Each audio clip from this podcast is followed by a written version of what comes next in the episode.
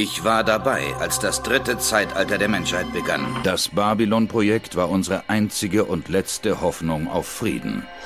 Und so beginnt. Es war das Jahr der Wiedergeburt.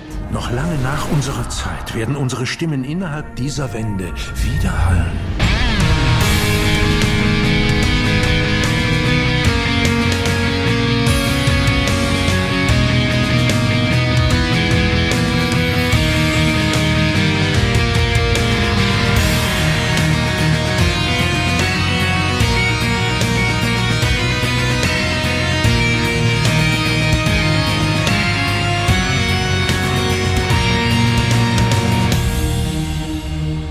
Nanu, etwa schon Dienstag? Nein, es ist äh, Donnerstag, aber kein gewöhnlicher Donnerstag, nämlich der 22.02. Ja, 2018 und da gibt es was zu feiern, nämlich vor 25 Jahren. Da hat unsere Lieblingsserie das Licht der Welt erblickt.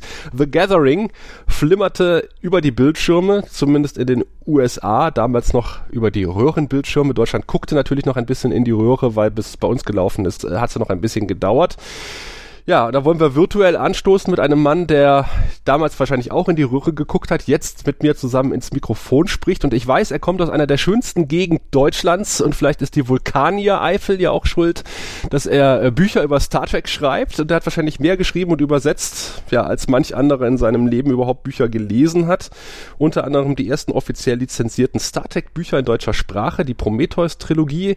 Viele kennen ihn auch als Autor in Geek und Space View und auch gern gehörter Gast Gast bei unseren Kollegen im WhoCast. Auch da durfte die Stimme bekannt sein.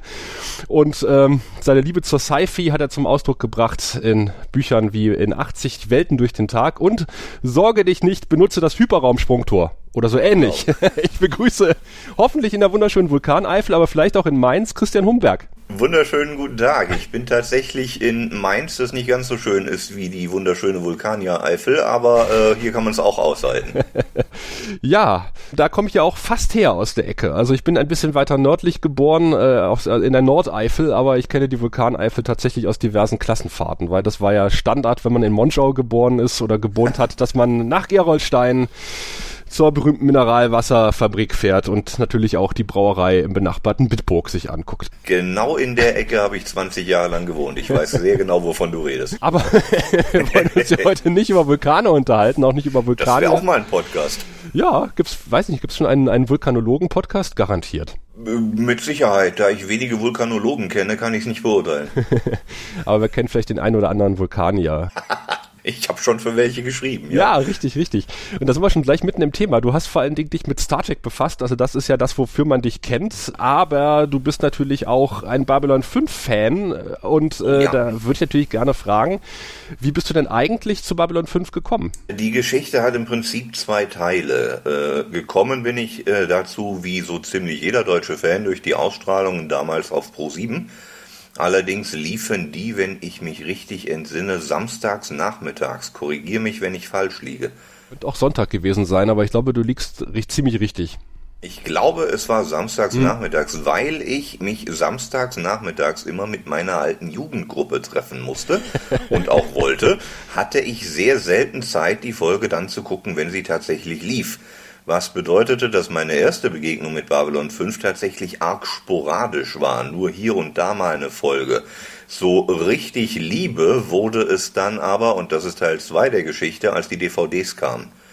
Da habe ich die komplette Staffel nochmal, äh, die komplette Serie nochmal wiederentdeckt und äh, heute nennt man es Binge-Watching in relativ kurzer Zeit die Staffeln, wie sie rauskamen, weggeguckt und festgestellt, dass alle, die Babylon 5 immer so hoch gelobt hatten, tatsächlich recht hatten. Ich habe die Serie gesehen, ich habe sie geliebt und auf einmal habe ich begriffen, was der gute Herr Straczynski da machen wollte und fand das hochgradig respektabel. Es ist im Prinzip die Vorstufe dessen, was heute so als als Peak TV, als gutes Fernsehen, Serienfernsehen definiert wird. Da hat Babylon 5 einige äh, neue Wege beschritten. Ja, aber äh, du hast den großen Luxus gehabt, du konntest es binge watchen. Ähm, man muss ja auch überlegen, dass das geschrieben wurde zu einer Zeit, als das nicht Usus war, sondern dass man eventuell die Folge im Fernsehen gesehen hat und eventuell auch die eine oder andere Folge verpasst hat und trotzdem irgendwie wieder rein musste.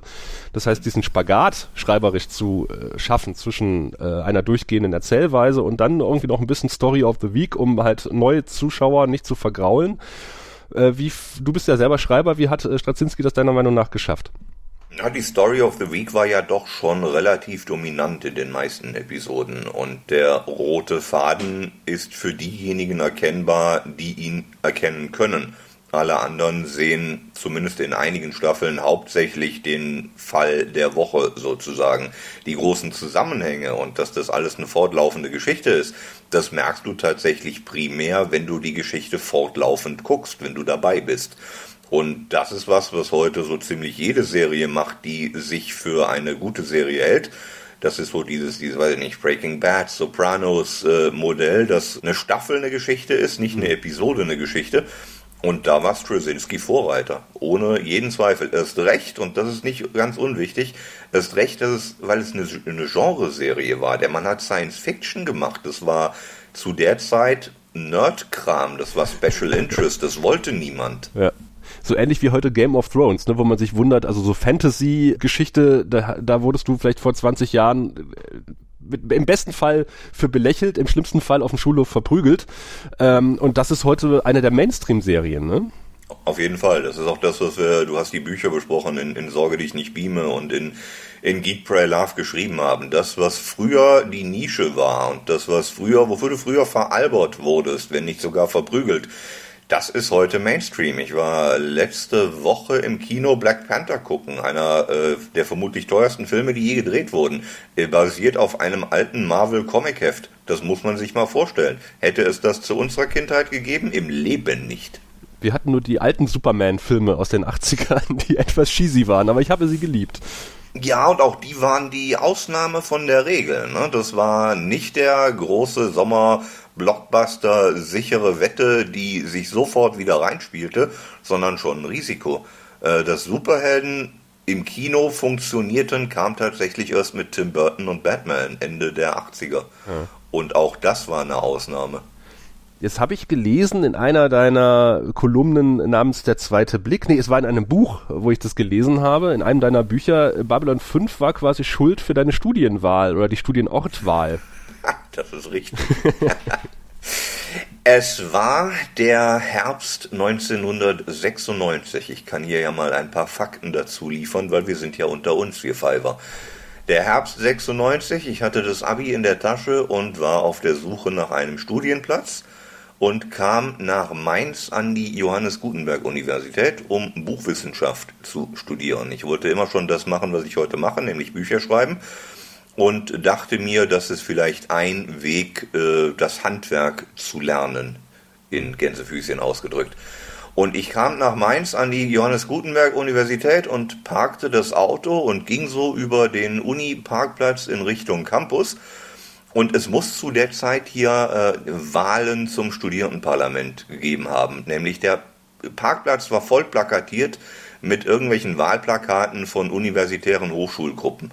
Unter anderem stand, da standen dann so Sachen drin wie, weiß ich nicht, äh, billigeres Mensaessen, autofreier Campus, wofür man als Hochschulgruppe halt so einstellt. Und auf einem dieser Plakate, an dem ich vorbeikam, stand auf einmal, und ich zitiere wirklich wörtlich, wir sind gegen die Besetzung äh, des Planeten Narn durch die Centauri. Und ich sah dieses Ding mitten auf diesem Uniparkplatz und dachte mir, ich gehe hier nicht weg. Ich bin hier komplett richtig. hier sind meine Leute, ich finde gerade meinen Stamm und genau so war's. Das wird wahrscheinlich auch in den 90ern ein Bruchteil der Leute überhaupt kapiert haben. Ja, was es umso schöner gemacht hat, denn es war ein Insider, der sich anfühlte, als wäre er nur für mich dahingestellt worden. Und ein schöneres Willkommensgeschenk konnte ich mir nicht vorstellen. Ich bin ja damals auch übrigens 96 mit einem Abilon 96 hinten auf dem Auto lang gefahren. Sehr schön. Das hat vermutlich auch keiner pass äh, kapiert. Aber ich hatte ja damals so ein bisschen zumindest den Eindruck, kurze Zeit in den 90ern, das war eine, war ja, wie Thorsten Devi auch sagt, eine der goldenen Zeitalter der Science Fiction, das erste Zeitalter sozusagen, oder das zweite, ähm, dass die Serie durchaus das Potenzial hatte, ein bedeutender Player zu werden weil es ist überall Merchandising zu Babylon 5 rausgekommen. Du konntest dich auf einmal mit Leuten über Babylon 5 unterhalten und du hast immer das Gefühl gehabt, Mensch, da passiert gerade was. Äh, diese Serie ist wirklich gut und sie hinterlässt einen richtig großen Fußabdruck und äh, sie wird wahrscheinlich auch ewig weitergehen und dann ist es plötzlich im Sande verlaufen. Wie, wie hast du das so erlebt? Sehr, sehr ähnlich, zumal dieser Fußabdruck ja umso beeindruckender ist, wenn man bedenkt, wo das deutsche Fernsehen das Ding platziert hat. Ja. Samstags nachmittags um, weiß ich nicht, 3 Uhr, 4 Uhr oder sowas. Wer sitzt denn dann bitte schön vorm Fernseher? So gut wie niemand. Es gab noch keine Streaming-Dienste, es gab noch keine äh, DVDs oder Videoausgaben die man sich angucken konnte, wann man wollte. Wir waren darauf angewiesen, samstags mittags um 4 Uhr vor der Glotze zu sitzen. Und ich bin das perfekte Beispiel. Ich tat es sehr selten, weil ich keine Zeit hatte, obwohl es mich inhaltlich interessiert hätte. Und trotzdem hat die Serie im deutschen Fandom ihre Spuren hinterlassen. Und das macht es umso größer. Damals gab es ja zum Glück noch Videorekorder, man konnte noch was aufzeichnen. Auf jeden Fall, habe ich auch öfters getan. Ja. Oder man hatte gute Freunde, die einem die Kassetten aus den USA dann irgendwie haben zukommen lassen über dunkle Kanäle. Das äh, hätte ich sehr gerne gehabt, aber zu der Zeit war das in der Vulkaniereifel noch nicht so wirklich weit verbreitet. Siehst du, in der Nordeifel ging das schon.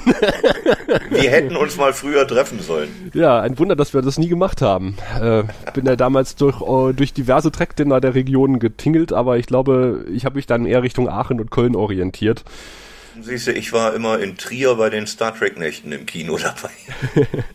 ja, das äh, habe zwar an der Trierer Straße gewohnt, aber bis Trier habe ich es, glaube ich, in meinem Leben noch nie geschafft. Muss ich ganz oh, ehrlich ganz zugeben. schön da. Ja, habe ich auch gehört. ja, aber was, was denkst du, warum, warum ist es denn so eingeschlafen? Also warum, wenn, wenn es so gut war, warum ist da nie was draus geworden?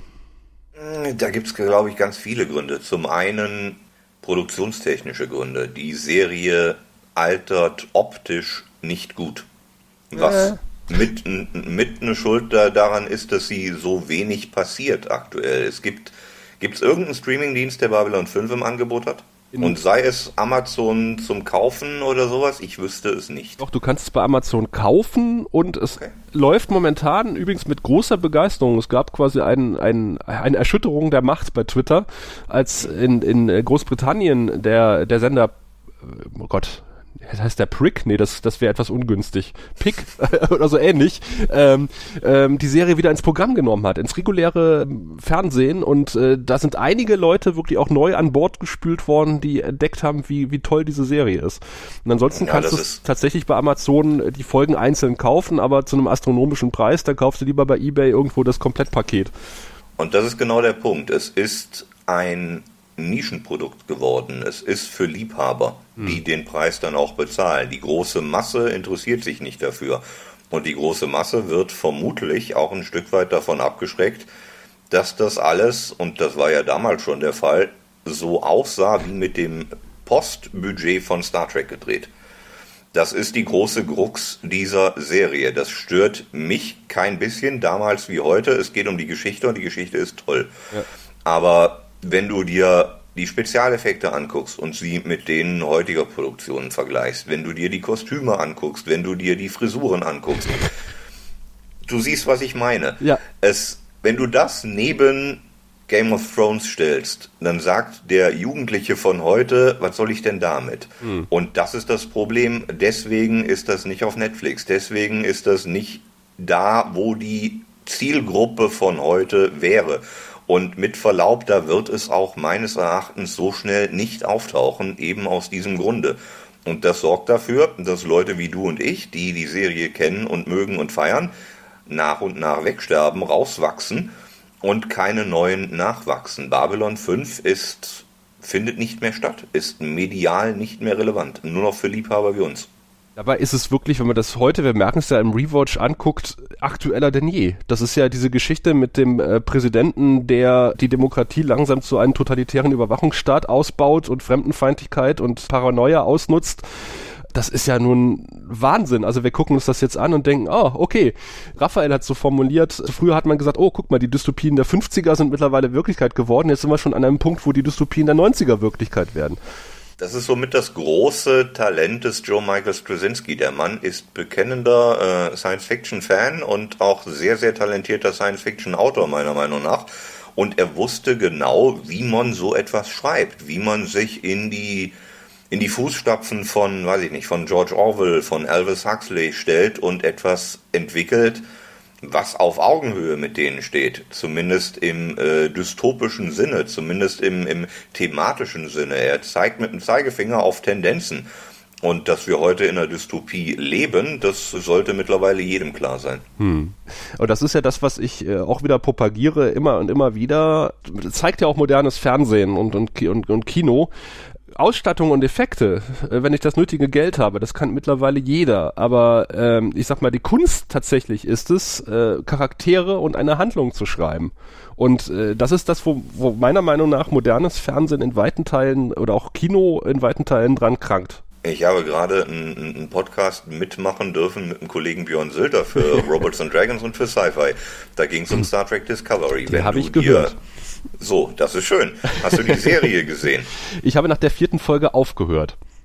Gut, dafür wird es Gründe geben. Ich kann mir die Gründe vorstellen. Unter anderem ein Grund, die Figuren sind nicht ordentlich ausgearbeitet. Ja. Ich habe keine Ahnung, wer das ist. Ich habe die 15 Wochen lang mit einigem Interesse auch gesehen, hatte durchaus meine Freude dran, aber es kommt ein großes Aber hinterher. Und ein Teil dieses Abers ist, ich kenne diese Leute nicht. Ich glaube sogar, dass die Autoren der Serie die Leute nicht kennen.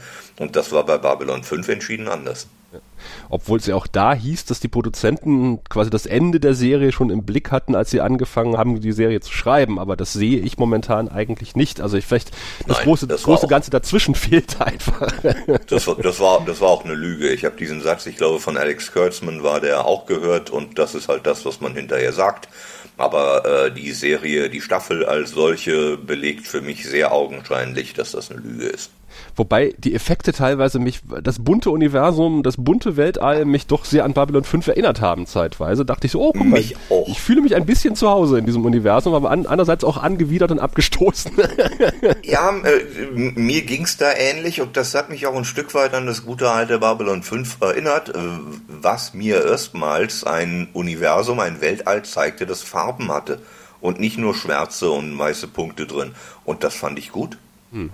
Und ich finde auch, du hast es ja auch angesprochen, du, du kannst die Effekte mittlerweile ja auch noch gucken. Und ich glaube, das haben wir auch schon öfter mal gesagt. Es ist so ein, am Anfang so, es ging mir ähnlich, als ich die Serie nochmal eingelegt habe, nach mittlerweile 20 Jahren, als, als ich sie wieder mal in DVD-Spieler gelegt habe, dass ich so dachte so, oh, aber das hat sich dann irgendwie nach, keine Ahnung, fünf Minuten gegeben. Also du, du gewöhnst dich so dermaßen an diese Effekte und bist in dieser Story drin, dass du die Effekte gar nicht mehr wahrnimmst. Und selbst die waren ja äh, für damalige Zeit schon recht gut. Also ich gucke parallel, äh, von Gregor hat mir auch vom Grauen Rat äh, die Staffel, seine Staffel, äh, die komplette Serie auf einer DVD. Das ist immer traurig. Äh, kommen wir gleich nachher bei Crusade nochmal drauf. die komplette, äh, komplette Serie äh, Space Rangers ausgeliehen. Und mein Gott, ist das scheiße im Vergleich zu Babylon 5 und es ist ungefähr der gleiche Zeitraum. Ja, ja glaube ich gerne. Das sind alles so Sachen, die werden nach und nach aus dem, aus der medialen Präsenz verschwinden, weil sie visuell nicht standhalten können mit dem, was heute üblich ist. Und wie, wie wir es eben schon gesagt haben, die, die nachwachsenden Nerds, die greifen dann nur noch in Ausnahmefällen drauf zu. Die gucken sich das nur an, wenn sie sich für alte Sachen interessieren und nicht, weil es toll ist, obwohl es das ist. Und das ist sehr, sehr schade. Also wir haben es auch schon öfter mal gesagt, also gerade diese Computereffekte äh, ermöglichen natürlich auch Kameraeinstellungen, also virtuellerweise natürlich, äh, die mit Modellen überhaupt nicht möglich sind. Wenn man sich die Raumkämpfe von Babylon 5 anguckt, das ist immer noch, also wenn man sich dann das Bunte etwas wegguckt, ist es immer noch wow, meiner Meinung nach. Absolut. Und auch die Raumschiffe als solche, was haben die äh, äh, eigenartige, zumindest für damalige Science-Fiction-Fernsehserien-Verhältnisse, eigenartige Raumschiffe mhm. präsentiert. Und das war großartig. Das hat den, den Horizont erweitert für uns Zuschauer. Wir kannten vielleicht die ewig gleichen Sternenflottenmodelle von der Konkurrenzfirma zum Beispiel. Und dann kamen auf einmal, äh, weiß ich nicht, Vorlonenschiffe vorbei oder Minbari-Schiffe vorbei. Und du sitzt vorm Fernseher und denkst dir, oh ja, richtig, das kann man ja auch so machen. Ja. Und das war groß. Und sie kommen mal von unten oder von oben und sind nicht immer ja, nur auf einer Seite, auf einer Ebene. Richtig, im Weltraum sieht dich niemand eine Straße planieren. Ja, na, außer man ist ein Vogone, dann vielleicht schon. das wäre dann aber eine Umgehungsstraße. Ja, das stimmt. ja, ich habe ja auch mal ein Video gesehen, dass äh, die Babylon 5 äh, Physik eine der realistischsten überhaupt in, im äh, Science-Fiction-Bereich ist kommt dann wahrscheinlich wieder der Nerd in Straczynski durch, der darauf geachtet hat, dass das so ist. Aber das kann ich nicht beurteilen, weil ich Mit Naturwissenschaften habe ich es nicht so. Ja, und, und dann äh, hat äh, ja quasi äh, UPN oder die Voyager-Produzenten haben ja quasi die Spezialeffektleute von Babylon 5 irgendwann mal weggekauft und, und Gregor hat immer gesagt, und dann sind die wahrscheinlich da aufgeschlagen bei Paramount, haben gesagt, wir könnten, nein. Äh, und dieses Schiff könnten wir doch, nein. und dann mussten sie, haben sie dieses Species 0815 entwickelt. Und das war's aber auch dann, weil äh, mehr Kreativität durften sie nicht an den Tag legen. Also da sieht man halt, äh, Geld und Budget ist nicht alles. Es braucht auch ein bisschen Fantasie und keinen Rick Berman. Ja, das ist halt immer so. Was nicht Straczynski, der irgendwann mal gesagt hat, Star Trek ist wie so ein Porsche, den niemand mehr aus der Garage fährt, weil damit er sich nicht zerkratzt. da hatte er seinerzeit sehr, sehr großes Recht mit. Allerdings hatte Star Trek auch das Geld, ja. um es wegzuschenken, quasi so viel. Und Babylon 5 sah immer, und für mich war das ein guter Teil seines Charmes, Babylon 5 sah immer aus, als hättest du es in der Garage hinterm Haus gedreht. Was vermutlich ein Stück weit sogar wahr war, im Vergleich zu den Studios bei, bei Paramount. Ja, in einer alten Whirlpool-Fabrik, wie Thorsten Devi ja zu berichten wusste. ja, genau. Und äh, diese, dieser Underdog-Charakter ist bis heute äh, ein Detail, das ich an Babylon 5 sehr, sehr schätze, dass die Serie so toll war, wie sie war obwohl so viel dagegen sprach, auch von Produktionsseite, ja. obwohl wir nicht das Budget hatten, obwohl wir nicht die tollsten Kostüme immer hatten, obwohl wir vielleicht auch mal eine Gurke casten mussten, damit die Rolle besetzt war. Und obwohl wir zwischendurch improvisieren mussten, weil hier mal jemand ausstieg oder da mal jemand scheiße war und so weiter und so fort.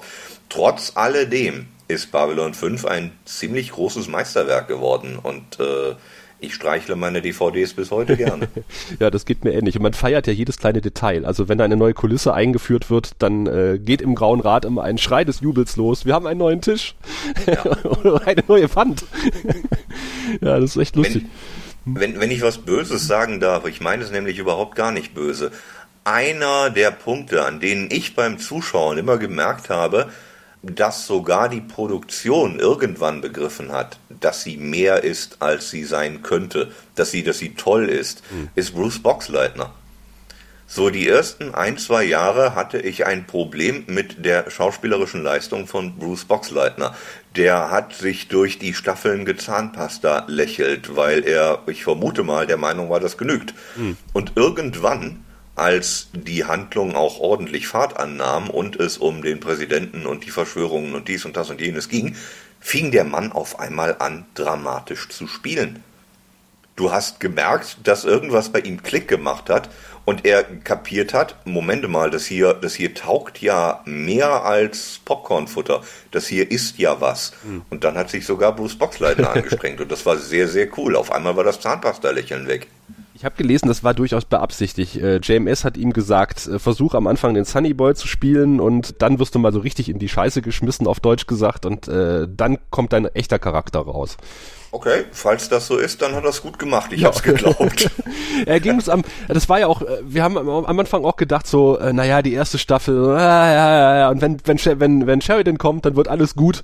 Und dann kam, erstmal hat uns, äh, hat uns Sinclair, äh, komplett vom, vom Sockel, vom, also vom Stuhl gerissen, was so seine Darstellung, die ist deutlich besser, als wir es in Erinnerung hatten. Und dann kam ja, halt ja. Sheridan und wir so, äh, naja, wir vermissen irgendwie Sinclair.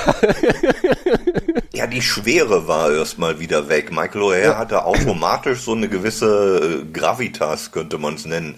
Der kam rein und äh, da war direkt Bedeutung, auch wenn er noch nicht groß was gesagt hatte. Und Bruce Boxleutner kam in den ersten Folgen rein und hat erstmal gelächelt und hatte eine Föhnfrisur und war so äh, ein Beachboy 80er. Und ja, das war was anderes. Aber vielleicht war es ja wirklich so, wie du gesagt hast, und das war Absicht. Falls ja, war das respektabel.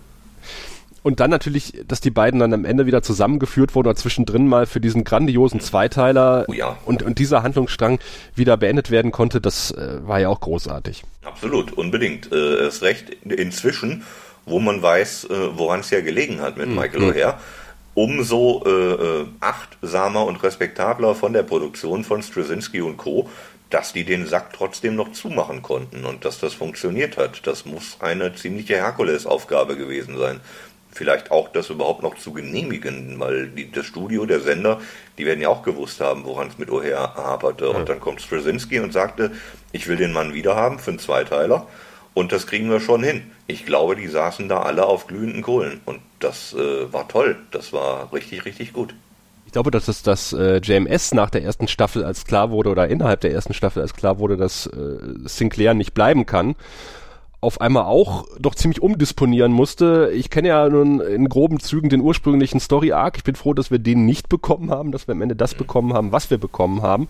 Und äh, du so als Autor, ich weiß, JMS hat Falltüren eingebaut äh, oder, oder Sicherheitstüren, die er dann irgendwo und, und irgendwelche Joker, die er ziehen konnte, wenn ein Charakter ausgestiegen ist. Wie schwierig ist das denn eigentlich, deiner Meinung nach, so, so eine Handlung konsequent durchzuziehen, äh, wenn man mit den Widrigkeiten des realen Lebens konfrontiert wird? Wenn du eine Geschichte planst und anfängst sie zu schreiben und sie schreiben musst, während sie schon beim Publikum ist. Hm. Also das Ding läuft schon und du produzierst es trotzdem noch. Das kannst du eigentlich nur machen, wenn du kein Endgame hast, wenn du nicht, wenn du drauf losschreibst, weißt du, wenn du nicht wirklich weißt oder nicht wirklich genau weißt, wann was alles passieren muss. Sonst wirst du wahnsinnig. Und Straczynski hat genau das gemacht oder zumindest versucht es zu machen. Und das ist eine hochgradig respektable Aufgabe. Ich würde da nicht mit ihm tauschen wollen. Wenn ich ein Buch schreibe, und während ich auf Seite 200 bin, lest ihr schon Seite 50 oder ja, sowas. Ja. Das wäre äh, hochgradig panisch für mich, weil A, ich kann es nicht mehr ändern, was ich vorher gemacht habe. Ihr kennt es ja schon. Ich kann nicht mehr drauf zurückgreifen und noch irgendwas umstellen, wenn mir zwischendurch eine bessere Idee kommt. Und zum anderen, ich habe einen Zeitdruck wie nur was, den ich sonst nicht hätte, weil ihr ja darauf wartet und auch er wartet zu Recht, dass es weitergeht. Also ab dann bin ich in der Drehmühle drin. Mir ist es viel, viel lieber, dass ich das Wort Ende schon lange, lange äh, geschrieben habe, bevor ihr die erste Seite auch nur zu sehen bekommt. Ja. Weil dann ist es mein Ding. Dann kann ich es so bauen, bis ich das Gefühl habe, jetzt ist es rund und jetzt ist es fertig und jetzt kann mir damit nichts mehr passieren, denn es ist genau das, was ich machen wollte. Diese Option hatte Straczynski nicht. Diese Option hast du in damaligen Fernsehserien vermutlich nie. In heutigen ist das vielleicht ein bisschen anders, wenn die Staffeln kürzer sind und du die komplette Staffel abdrehen kannst bevor das Ding auf Netflix landet oder wo auch immer. Aber damals war das nicht so. Und gerade wenn du so viele Figuren, so viele Player drin hast, die zu Problemen werden können, dann ist das ein Ritt äh, über, über sehr, sehr unruhiges Wasser. Und da musst du reagieren können und das kann längst nicht jeder. Man hat, glaube ich, Straczynski am Ende auch angesehen, äh, dass das ganz schön Strapaze war. Also wenn man Fotos von ihm zum Beginn der Serie und am Ende der Serie, nachdem er fast jede Folge selber geschrieben hat, anguckt, äh, der hat einiges mitgemacht, glaube ich, im Laufe dieser Serie. Das glaube ich auch, zumal äh, dieses Ich schreibe alle Drehbücher selbst ja auch nicht zwingend not notwendig gewesen wäre. Vielleicht konnte er nicht delegieren, vielleicht konnte er, es gibt ja so Leute, die können es einfach nicht abgeben, bevor ich dir erklären muss, wie das läuft, mache ich es lieber selbst, das geht schneller. Mhm. Auch das kann man verstehen, aber das ist nicht gesund. Ja. ja gut, es kann funktionieren, äh, es kann aber auch in die Hose gehen. Die von uns doch eigentlich recht geschätzte DC Fontana hat ja durchaus ein paar Eier abgeliefert im Laufe der Serie, zumindest bei Babylon 5, so gut sie für Star Trek schreibt, aber unserer Meinung nach Babylon 5 hat sie nicht drauf. Ja, das kann durchaus sein, aber äh, als, als Showrunner musst du dann, wenn du den Namen einkaufst, ob des Namens, und das mag bei DC Fontana ja der Fall gewesen sein, dann musst du die halt umschreiben. Hm. Und zwar so lange, bis es passt in das, was du bist. Das muss das Publikum nie erfahren aber das ist eigentlich normales Prozedere. Du willst ja, dass dein Produkt nachher rund ist. Und vielleicht hatte Straczynski dafür keine Zeit, weil er schon fünf andere Drehbücher schreiben musste. Das wäre alles möglich und es wäre verständlich. Ein heutiger Writers Room würde das vermutlich anders machen. Aber ein heutiger Writers Room bestünde auch aus ja. deutlich mehr Personen als aus Joe Michael Straczynski. Ja, und ich glaube, das ist auch ein Grund, warum wir wahrscheinlich nie einen Reboot der Serie erleben würden, weil, glaube ich, zu viel Einfluss auf Straczynski genommen würden wäre und damit kommt er nicht klar. Das hat er, glaube ich, äh, mehrfach in, seiner, in seinen letzten Jahren bewiesen. Da hat er auch recht mit, zumal es immer unwahrscheinlicher wird, glaube ich, dass sich irgendein Unternehmen, ein bezahlendes Unternehmen, ein Studio, ein, ein Hollywood-Produktionsfirma noch dafür interessieren würde, das Ding zu rebooten. Je länger sowas aus dem Mainstream-Auge weg ist, desto weniger Leute kennen es. Und äh, du rebootest nichts, an das sich niemand erinnert. Wahrscheinlich hätte auch vor zwei, zehn Jahren keiner gesagt, dass Black Panther mal ein Film wird, weil das ein Charakter ist, den wahrscheinlich keiner kennt, außer ein paar Hardcore-Fans. Das, das stimmt wiederum, aber Black Panther ist ja Teil, weiß ich nicht, 25 der äh, Fernsehserie Marvel, die lustigerweise im Kino läuft.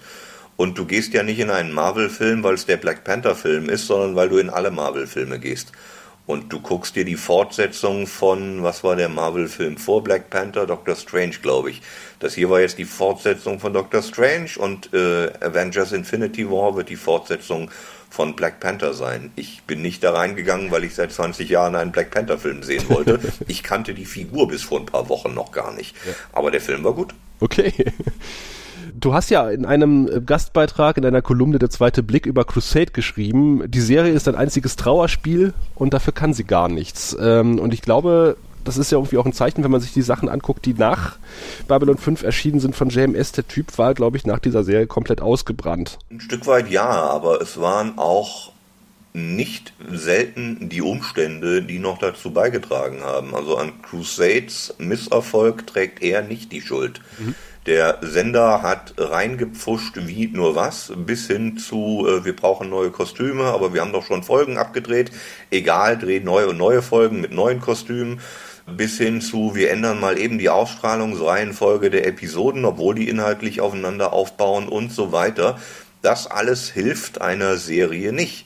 Da sind wir dann wieder bei, äh, ich kann doch nicht zu Ende schreiben, während das Ding schon läuft. Ne? Ich kann doch nicht was ändern, während das Publikum das Ding schon kennt.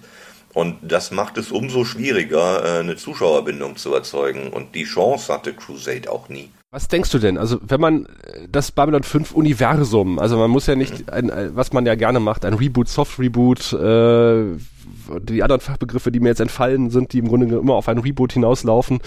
Ähm, was denkst du, wie könnte man, wenn man es denn wollte, das Babylon 5 Universum äh, wieder mit Leben beleben? Ich fände es schade, aber das finde ich immer, wenn du überschreibst, was vorher war. Mhm. Also wenn du die Geschichte neu erzählst mit modernen Mitteln, mit modernen Schauspielern und so weiter. Ich will niemanden äh, Sheridan spielen sehen, der nicht Bruce Boxleitner ist. Und ich will auch nicht, dass Bruce Boxleitner reinkommt und Sheridan von Anfang an nochmal erzählt. Das halte ich für einen Fehler. Ja? Wenn ja. du Babylon 5 machst, dann solltest du, und das ist meine Ansicht, einen Zeitsprung machen. Erzähl Babylon 5 The Next Generation. Bau auf dem auf, was vorher war. Du musst es ja nicht groß thematisieren, wenn du es nicht möchtest. Aber versuch ihm wenigstens nicht zu widersprechen. Verstehe dich als relativ losgelöste Fortsetzung. Hm. Das wäre eine Option, allerdings wäre es dann auch nicht Babylon 5, sondern, weiß ich nicht, Babylon 14 dann oder sowas, ja. ja. Äh, die 14. der Babylon-Station. Und dann fragt sich wieder jeder, ja, was ist das denn? Dann kommt Lüther Alexander wieder reingestarkst und fragt, was ist denn mit Babylon von 1 bis 13 passiert? Ja, aber auch sowas könnte man dann ja machen. Ne? Du ja. holst äh, die alte Garde, sofern sie noch existiert und Bock hat, für kleine Cameo-Auftritte und biederst dich damit bei den Altfans an. Das ist das, was um wieder das Beispiel Star Trek zu bemühen, äh, die J.J. Abrams Kinofilme ja gemacht haben. Die ja. haben Leonard Nimoy da reingesetzt damit die Altfans wie wir äh, das Ding schlucken und sich drüber freuen. Und ich habe mich tatsächlich über Leonard Nimoy gefreut, was aber nicht bedeutet, dass äh, die Filme nennenswert gut waren, zumindest die ersten beiden nicht. Sowas funktioniert halt. Du nimmst dir Elemente vom Alten, setzt sie ins Neue und erzeugst dadurch so ein Gemeinschaftsgefühl, ein Zugehörigkeitsgefühl, obwohl du eigentlich dein eigenes Ding machst. Und das wäre was, was bei Babylon 5 vielleicht auch funktionieren würde. Themen gäbe es mehr als genug. Oder du springst zehn Jahre vor Babylon 5 und erzählst den Erdmann-Bari-Krieg und führst neue Technologien ein, die man später nie im Leben mehr gesehen hat in der Serie. Das würde nie einer machen. Ich sage es dir. Das wäre doch hochgradig bescheuert, wenn man, was weiß ich, sagen wir mal was völlig bescheuertes, einen Sporenantrieb erfinden würde. Nein, das, das machen wir nicht. Oder, oder was weiß ich, wenn, wenn Captain Sinclair auf einmal eine Schwester hätte oder eine Halbschwester, von der man noch nie gehört hat. Nein. Ja, zum Glück Ivanovas Bruder ist doch im Krieg gestorben. Den könnte man doch jetzt einführen zum Beispiel. Ja, könnte man tun. Man könnte es auch lassen. Ja, genau. So sieht's aus. Also unsere Idee war mal, äh, dass man eventuell diese Geschichte aus der Sicht der Erde erzählen könnte. Also du erinnerst dich vielleicht an die grandiose Folge, in der die Erde zurückerobert wird von Sheridan Aber ja. Und dann hält äh, die Len ihre Rede und sagt, wir kommen in Frieden und wir, wir laden euch jetzt ein, euch diese Allianz anzuschließen und tausende White Stars donnern über diese Kuppel hinweg. So nach dem Motto, ihr müsst nicht, aber naja, guckt mal nach oben. So, äh, wo ich dann dachte so, ui, das kann aber auch mal anders ankommen, als es so gedacht ist. Also wenn ich jetzt auf der Erde wäre, würde ich vielleicht sagen, okay, vielleicht hat er doch recht gehabt, dieser Clark, und hier ist wirklich eine äh, außerirdische Armee über die Erde eingefallen, unter einem Vorwand, uns Frieden zu bringen und dass man halt so eine Gruppe von Charakteren auf der Erde nimmt und äh, aus deren Sicht diese ganze Geschichte nochmal erzählt. Sagen wir, einer ist halt irgendwie ein Mitläufer, der andere geht in den Widerstand, der andere, was weiß ich, arbeitet bei RSN und muss mit den Widrigkeiten irgendwie klarkommen. Ich glaube, dass, äh, wenn man sich auf diesen Aspekt da konzentriert, der ja aktueller ist denn je, das könnte vielleicht funktionieren, dass man die Geschichte halt aus der anderen Sicht erzählt. Klar, das müsste allerdings dann auch sehr gut konzipiert und sehr gut geschrieben sein, gerade bei Geschichten im Science-Fiction-Bereich, wo du den Ort nicht verlässt, wo du dann die ganze Zeit auf der Erde wärst. Äh, müssen die Figuren stimmen, müssen die Handlungsbögen stimmen und alles äh, eine ne Spannung haben vom ersten Moment an. Guck dir anderes Beispiel, anderes Franchise, äh, Caprica an mhm. von, von Battlestar Galactica, das ähnlich gebaut war. Wir bleiben auf dieser Welt, und erzählen, was da passiert und empfinden uns ein Stück weit als Prequel. Hat total nicht funktioniert, weil es nicht gut strukturiert war. Ja. Aber im Grunde war Babylon 5 ja genau das, also der Gedanke von JMS, der dieses epische Weltraum, ja, Epos erzählen wollte und dann gesagt hat, das kriegt er mit den finanziellen und technischen Mitteln nicht hin, also komprimiert er das Ganze und erzählt es aus der Sicht dieser einen Raumstation. Äh, und im Grunde genommen ist das ja genau das. Und äh, da hat er ja die Charaktere und eine kohärente Story erzählen können. Das ist ja das Schöne. Ja, das Worldbuilding alleine reicht nicht. Ich habe die Tage, ich weiß nicht, ob irgendjemand den kennt, den Film Valerian gesehen von Luc Besson. Äh, großartiges Beispiel dafür. Mhm. Du hast jede Menge Worldbuilding, du hast jede Menge Effekte und tolle Bilder und super Momente, aber du hast keine kohärente Geschichte. Du hast keine Figuren, die dich begeistern. Und da fehlt es dann halt an, an den Darstellern, an den Charakteren. Die Kulisse ist toll, aber sie wird nicht bespielt. Sie steht einfach nur da und dann kannst du genauso gut ein Bildband machen, aber keine Serie oder keinen Film. Ja, das ist ja das, was ich bei Star Wars immer äh, ein bisschen bekittel, bekrittel.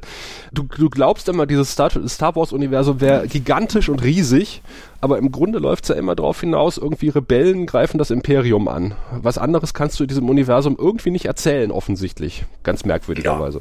Ja, das wird sich sehr bald ändern. Äh, Disney macht jetzt Star Wars so lange, bis wir es alle nicht mehr sehen können und da müssen sie das Thema ändern, sonst wird es immer nur eine Blaupause von dem, was sie schon hatten. Das wird sich bald ändern. Wir kriegen, wir kriegen alle möglichen Genre-Filme als Star Wars-Filme. Es wird auch irgendwann die romantische Komödie im Star Wars-Universum kommen. Das garantiere ich dir.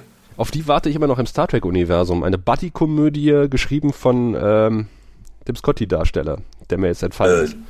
James Doohan, der ist lange tot. Nein, dem, dem neuen. Äh, Ach, Simon Peck. Simon Peck, der kann ja. Body, der kann Buddy-Komödien und das mit seinen alten Kumpels, mit, mit diesem Regisseur, der das auch immer macht, der das gut umsetzen kann.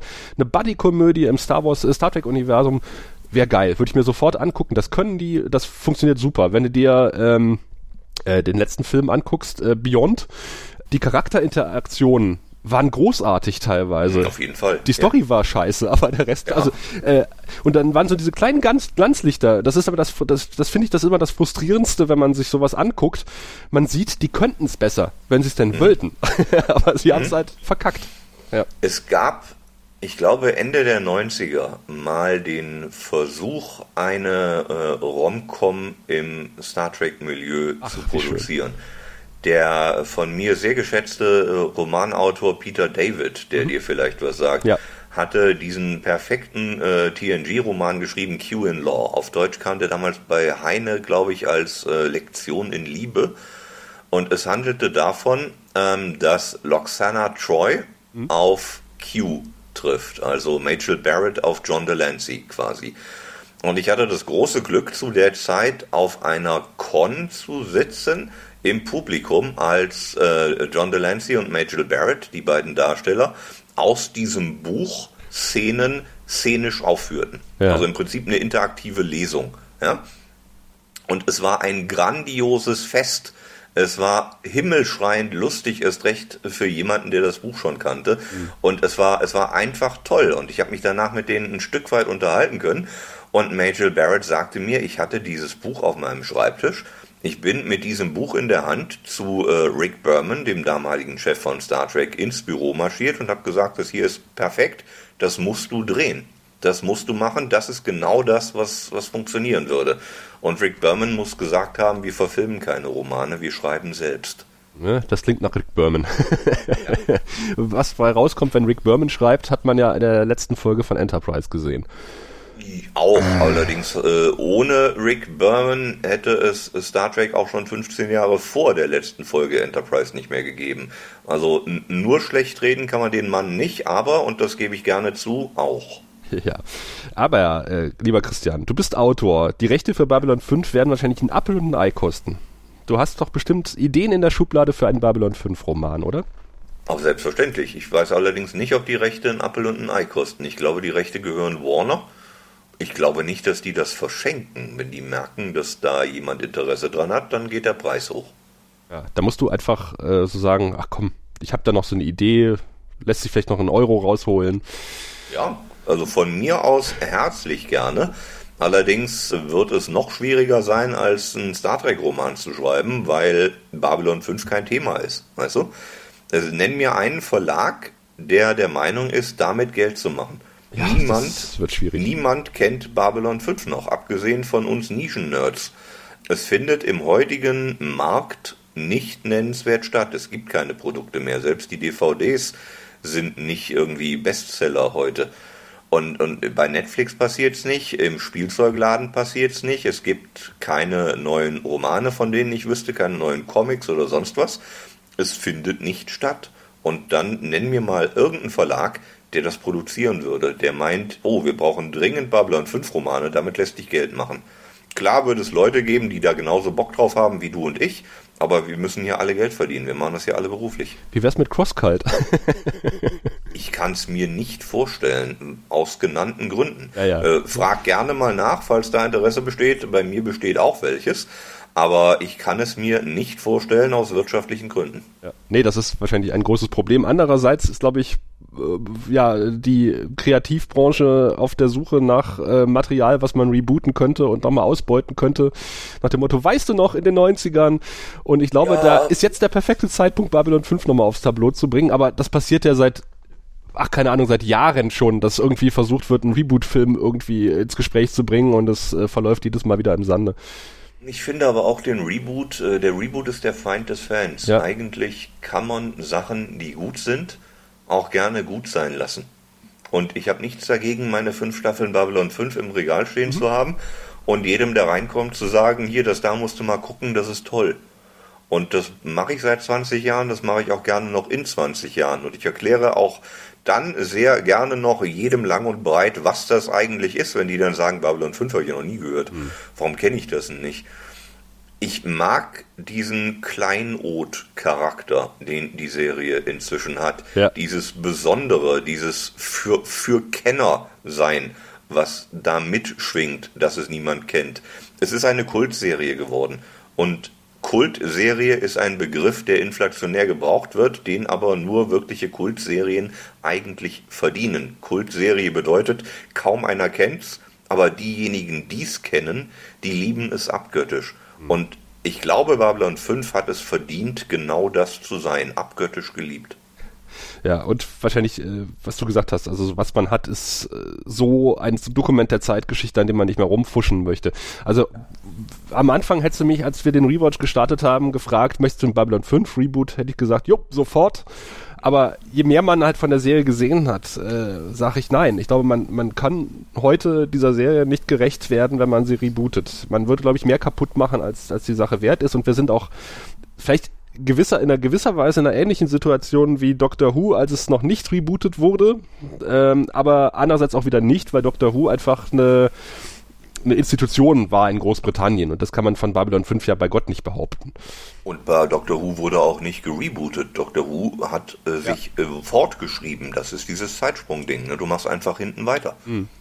Und das ist was anderes. Und bei Doctor Who ist das ja ohnehin Teil des Konzeptes, dass das geht. Aber ich möchte niemanden sonst, der die Len spielt. Ich möchte niemanden sonst als Jacquard sehen und Ja. so weiter. Und ein Reboot müsste das quasi tun, wenn man die Figuren behalten will. Es wäre eine Schande. Selbst wenn du die tollsten Schauspieler nimmst, sie wären nicht Andreas Katsoulas, sie wären nicht Peter Jurassic. Und ich mag das, weil es Peter Jurassic war, weißt du? Ja. Und geh da nicht weg. Ich mag auch das Zahnpasta-Lächeln von Bruce Boxleitner, jetzt sogar noch mehr als vor einer Stunde. Ähm, lass das so. Lass es so und lass es vor allem, lass es mir so, lass es uns so. Lass es was sein, worüber wir uns als Insider unterhalten und was wir unseren Freunden immer und immer und immer wieder neu empfehlen können. Lass es was sein, was man entdecken muss, nicht was, was man, was man kennt. Das auf jeden Fall. Wenn du anderen Freunden das zum Entdecken gibst, fängst du mit dem Pilotfilm an? Hast du eine spezielle Folge, die du gerne zeigst? Weil ich finde es immer schwierig, Leuten Babylon 5 neu ans Herz zu legen, weil man muss sich ein bisschen durch die erste Staffel kämpfen, obwohl es da auch sehr gute Folgen gibt. Und wenn man halt mit einer Folge in Staffel 3 anfängt, muss man schon zu viel vorher erklären, was voraus, einfach vorausgesetzt wird. Wie gehst du davor? Ich bin ein großer Freund vom chronologischen Lesen, Gucken, äh, Rezipieren. Dementsprechend fange ich tatsächlich mit dem Pilotfilm an. Ich fange allerdings vor dem Pilotfilm noch mit einer kleinen verbalen Einführung an und erkläre genau das, was du gerade gesagt hast. Das Ding nimmt mit der Zeit Fahrt auf. Ja. Lass dich drauf ein, das ist Absicht, dass wir am Anfang episodisch wirken und du erst nach und nach merkst, wie das alles ineinander greift und äh, dann nimmt das auch tierisch Fahrt auf und dann bist du mittendrin und verstehst die Querverweise. Arbeite dich ein. Erwarte nicht von der Serie, dass die in den ersten fünf Minuten dich mit äh, jonglierenden Elefanten und Explosionen lockt.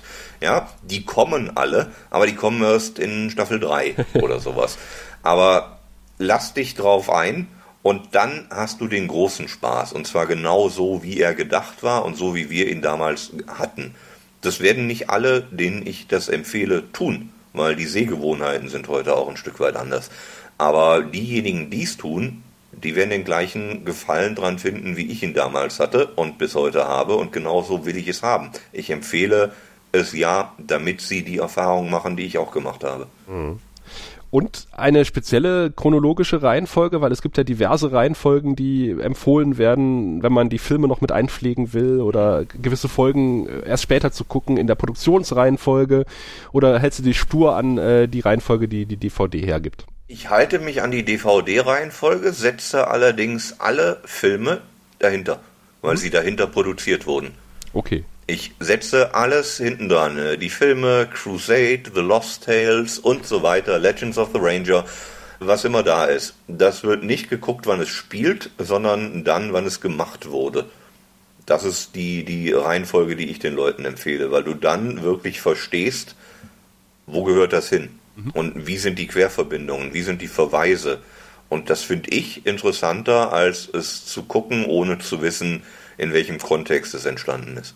Ja, das hat den großen Nachteil, dass man sich am Ende dann irgendwie durch die fünfte Staffel ein bisschen quälen muss. Äh, da bin ich mal gespannt, wie, wie die bei uns jetzt ankommen wird, nach der großartigen vierten dann. Die fand ich tatsächlich gar nicht so schlecht. Ja. Ganz, ganz ehrlich. Die vierte war natürlich grandios. Nicht zuletzt, weil Straczynski da alles abfackeln musste, Ja. was er konnte, weil er dachte, er kriegt kein neues Feuer. Aber dafür, dass die fünfte mehr oder weniger so on the fly entwickelt werden musste, fand ich die echt ziemlich stark. Du bist ein Byron-Fan, ja? Ich bin kein Byron-Fan. Ich glaube, niemand äh, auf der Welt ist ein Byron-Fan, aber er hat mir auch nicht Zahnschmerzen bereitet. Weißt du, ich, ich konnte ihn tolerieren. Okay. Na, vielleicht äh, junge Frauen zur damaligen Zeit, äh, die ein oder andere. Nee. Aber Nee. ich kann es mir Bin- auch nicht bin- vorstellen. Bin, bin ich mir hundertprozentig sicher, dieses Schluck Wasser in der Kurve hat, glaube ich, niemanden gereizt. ja, gereizt schon, aber nicht in dem Sinne. ja, das stimmt. Das stimmt. ja, wenn wir schon ein bisschen beim Bekritteln sind, was stößt dir heute bei Babylon 5 sauer auf, wenn du es guckst? Wenn ich es aus heutiger Sicht gucke, würde ich es vielleicht ein bisschen straffen. Schneller zu den Highlights kommen. Ich glaube, das müsste man machen, wenn man es heute produzieren würde. Dann müsste man tatsächlich in den ersten Minuten schon mit den erwähnten Elefanten jonglieren, damit die Leute sehen, dass hier kommt, ja, mhm. halte durch. Ich glaube, ich würde es heute ein wenig straffen und ein wenig anders strukturieren. Und wie gesagt, ich würde, wenn ich es machen müsste, dann würde ich es dann damit raus vor auf die Bühne gehen, wenn es fertig ist. Das, die Chance hatte Straczynski gar nicht, das will ich ihm nicht vorwerfen. Ja, fünf Jahre Vorlauf ist auch wäre, schwierig, ja. ja, natürlich, auf jeden Fall. Äh, auch das ist eine Sache, dazu brauchst du ordentlich mit Verlaub Eier in der Hose. Hm. Äh, sowas zu produzieren und zu sagen, äh, ich, ich ziele auf fünf Jahre ab, dann ist die Geschichte zu Ende erzählt. Ich habe aber keinen blassen Schimmer, ob ich das zweite Jahr schon genehmigt bekomme, geschweige denn das fünfte. Aber der Plot ist fünf Jahre. Das ist mutig, das ist auch ein gutes Stück weit wahnsinnig. Das ist, äh, ja, so, so, so kannst du in der Branche eigentlich nicht arbeiten, aber es ist hochgradig respektabel vom kreativen Standpunkt aus gesehen, dass du da nicht kompromissbereit bist und dass du sagst, das ist meine Geschichte. Die erzähle ich nicht in einer Staffel mhm. weg und muss mir dann für eine potenzielle zweite was komplett Neues überlegen. Nö, nö, ich will das so haben und jetzt schauen wir mal, ob es funktioniert. Das finde ich gut. Charaktere haben wir ja auch schon angesprochen. Ähm, mit den meisten kann man andocken. Mit dem einen oder anderen haben wir ein paar Bauchschmerzen, auch gerade was das schauspielerische Talent betrifft. Wo würdest du sagen? Was sind deine Lieblinge? Was sind die Leute, die du ja eher weniger gerne siehst auf dem Bildschirm? Weniger gerne eigentlich niemanden. Die Leute, die nicht nötig sind, die waren auch eher wenig im Bild, würde ich jetzt mal sagen, wenn man die fünf Staffeln als Ganzes betrachtet. Meine Lieblinge waren nicht zuletzt Garibaldi. Den hm. fand ich immer toll, erst recht, als er sich immer mehr zu Bruce Willis entwickelt. Ja. Groß, groß, großartig. Der komplette Garibaldi-Strang gefiel mir vom ersten bis zum letzten Tag, bis hin zum Mars später und alles. Ja. Garibaldis Geschichte fand ich toll. Ich mochte Jacquard ich mochte Londo sehr, ich mochte das Zusammenspiel der beiden. Ich äh, war immer ein großer Freund der Attachés, der, der zweiten Garde von Lenier angefangen, über Virkoto und so weiter. Also die mochte ich zum Teil sogar lieber als die eigentlichen Botschafter, weil sie die Handlanger waren mhm. und so die, die, die, die Nobodies daneben, die über sich hinauswachsen mussten und es dann auch taten. So, solche Figuren habe ich immer sehr gern gemocht und ich war auch immer ein Freund der wiederkehrenden Gastdarsteller. Äh, Mr. Morden fand ich oh, toll ja. oder Satras fand ich toll und solche Leute, wenn du dich schon freust, wenn der Darsteller im Vorspann steht und du dir denkst, uh, das ist diese Woche was Besonderes und das war's dann auch zeugt ja auch von Qualität ein Stück weit. Absolut. Ich halte Mr. Morden für eine sehr, sehr klassische Figur, Sie ist die Versuchung, sie ist der Teufel, der reinkommt und sagt, willst du mit dem Feuer spielen? Ich gebe dir auch was dafür.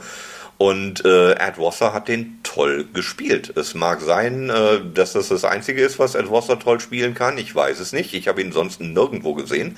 Aber das hat hervorragend funktioniert. Ja, er hat sich dann irgendwann zurückgezogen. Er ist jetzt nochmal rausgekommen und hat ein Lied über Wissenschaft gesungen. Ah ja. Ja. Okay. Ja, wie gesagt, der Bösewicht aus Staffel 1 verkauft mittlerweile Autos. Also der yes. Assistent von Garibaldi, der ihm in den Rücken geschossen hat. Ja, jeder muss irgendwo von leben, ne? Aber das war Aber, auch lustig. Ja, ja. Wo du Garibaldi erwähntest, weil wir haben wir hatten auch diesen diesen Endstaffel Garibaldi so im Kopf, als wir angefangen haben zu gucken. Und dann gucken wir Staffel 1 und Garibaldi ist sowas von inkompetent in Staffel 1. Wir ja. haben uns ebenso wie Garibaldi die Haare aus dem Kopf gerauft, weil wir dachten, das kann doch gar nicht sein. Aber mittlerweile in der dritten Staffel hat er sich so gefangen, dass man sagt, okay, ja, das, mittlerweile ist er schon, ja, kann man gucken, ohne Bauchschmerzen zu kriegen. Das ist eine Entwicklung, die die Figur durchmacht, sowohl äh, inhaltlich als auch vom, vom Schreiben her. Auch, auch Straczynski hat den entwickelt, während er schon passierte. Und, und, und Jerry Doyle ist da reingewachsen, Straczynski ist da reingewachsen und irgendwann ist da eine Stringenz drin, die der Figur eine, eine große Tiefe verleiht und auch eine Vielschichtigkeit. Gary Baldis Arc ist ein toller Arc. Auf jeden Fall. Gut, damit ist mein Fragenkatalog sozusagen aufgebraucht. ich weiß nicht, wenn, wenn du noch was loswerden willst zu Babylon 5, ist jetzt die Gelegenheit. Babylon 5 war toll. Ich habe es immer sehr, sehr gemocht. Ich empfehle es jedem. Es funktioniert längst nicht immer aus den genannten, meist visuellen Gründen, die heutigen Zuschauer, äh, und da will ich mich nicht ausnehmen, sind mitunter Snobs und äh, es gewöhnt, dass sowas vom ersten Tag an äh, perfekt ist und auch perfekt äh, den Wow-Effekt liefert. Und in Babylon 5 musst du dich ein Stück weit reinarbeiten, wie in einen großen, guten Roman. Aber das macht es für meine äh, Einschätzung umso lobenswerter und umso lohnenswerter vor allem, dass man sich da reinarbeitet. Wenn man es tut, dann hat man den größtmöglichen Spaß, den man damit haben kann. Und es ist, wie du schon gesagt hast, eine sehr aktuelle Serie, wenn man sich heute die Nachrichten anguckt. Auch das spricht für sie. Sie war inhaltlich wie auch sonst visionär. Und äh, da ziehe ich meinen nicht vorhandenen Hut und äh, äh, gratuliere zum Geburtstag. Das Beispiel mit dem Buch finde ich ein wunderschönes Bild. Das ist ein Buch, das man gerne mal alle Jahre wieder aus dem Schrank rausholt, nochmal durchliest und sich freut und das wieder zurückstellt und sich schon freut, dass man das nächste Mal, wenn man das das nächste Mal wieder in die Hand nehmen darf. Exakt. Und auch deswegen möchte ich nicht, dass irgendjemand das Ding neu erzählt. Ne? Weil ich hab's ja schon. Und ich mag das Buch, was ich habe erfreuen wir uns an dem, was wir haben und gratulieren auf jeden Fall Babylon 5 zum 25. Geburtstag. Ich danke dir, dass du mit uns das virtuelle Sektglas gehoben hast, lieber Christian. Und mir ist zwischenzeitlich eingefallen, wenn du schreiben willst für Babylon 5, produziere gerne selbst eingesprochene Hörbücher und wir senden sie gerne. Ich produziere immer wieder gerne Hörbücher zu meinen Sachen. Äh, äh, wenn ich mal was zu Babylon 5 machen sollte, mache ich das sehr gerne. Da kommen wir drauf zurück. Sehr, sehr gerne. Danke für die Einladung. Ja, ich würde jetzt die Sektkorken knallen lassen, wenn ich nicht äh, ein bisschen krank wäre, wie man hört. Und natürlich auch es mitten in der Fastenzeit ist und ich keinen Alkohol trinke. Ich freue mich schon auf Ostern. Und Ostern ist übrigens ein gutes Stichwort, weil ihr könnt euch auch freuen auf die Zeit nach Ostern, also im April oder vielleicht auch schon im März, äh, werdet äh, ihr neue Informationen finden zu unserem ja, Hörertreffen, unserer Minicon, für das, was wir im November starten wollen. Und äh, wir haben tatsächlich äh, jetzt schon eine Location. Die Verträge sind noch nicht ganz unterzeichnet, deswegen dürfen wir noch nicht sagen, welche Location das ist, ganz konkret. Aber wir können zumindest schon mal sagen, es ist bei Düsseldorf und das Ganze findet am 10. November 2018 statt. Und äh, das ist ein schönes Programm, was wir zusammengestellt haben. Also es gibt ein kleines Programm, ein bisschen was zu essen wird es vor Ort geben und wir achten darauf, dass das Ganze pro Nase nicht unbedingt teurer werden wird als 20 Euro. Die Plätze sind leider limitiert oder vielleicht auch zum Glück. Wir wissen es nicht. Wir hoffen natürlich, dass wir sie voll bekommen. Also mehr als 50 Personen passen in diesen Ort leider nicht rein also theoretisch schon, aber wir haben ja noch ein paar äh, Gäste, die wir mit auf die Bühne, die nicht vorhandene mitholen wollen. Und äh, das heißt, wir müssen ein bisschen Platz vorhalten. Also 50 Leute würden zusätzlich noch hineinpassen, erleben dann ja vier, fünf äh, ungefähr schöne Stunden an diesem äh, noch geheimnisvollen Ort mit ein bisschen äh, Babylon 5 typischer Verpflegung.